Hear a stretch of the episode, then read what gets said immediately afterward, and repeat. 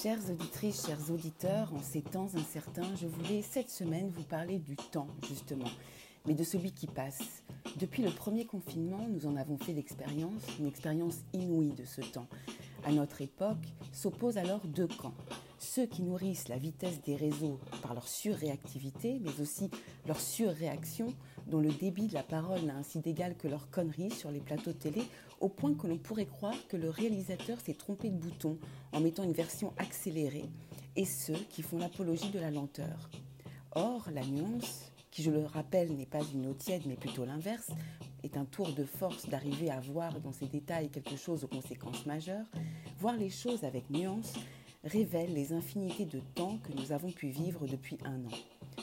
Avant le monde d'après, nous avions le temps du sport, du bricolage, de la recherche, de l'info, celui de la création, de la diffusion, le temps d'une chanson, le temps du 20h, le temps du RCJ midi de Rudy Saada. Avec le confinement, nous avons déployé des temps inédits, des juxtapositions de temps. Le temps mondial depuis Wuhan, au variant anglais, le temps brésilien, le temps sud-africain et le temps indien,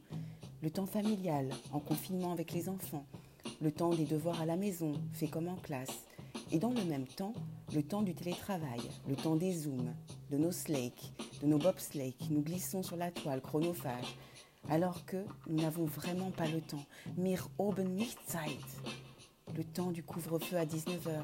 Et puis ce temps calendaire qui ne nous laisse pas le choix dans la date, mais qui somme comme des petites libérations des 3 mai, des 19 mai, des 30 juin, le temps du rêve de terrasse et d'apéro prolongé.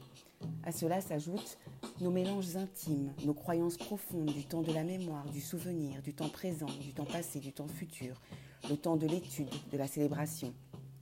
et puis le temps de la perte et du deuil, le temps de nos familles, ici et là-bas, leur déconfinement à l'heure de nos bredouillements, le temps de leurs fêtes que nous partageons un peu, le temps du sourire intérieur que nous avons de voir une Israël modèle dans la gestion de cette guerre contre un virus, alors que partout dans le monde et depuis tout temps, l'antisémitisme semble une maladie incurable. Ce mélange des temps nous fait métis. Et c'est en ayant conscience de ce métissage spatio-temporel, dans cette adaptabilité pour plein de nouveaux horizons, que nous pourrons être à l'heure pour l'écoute de l'autre et ensemble dans nos valses à mi-temps.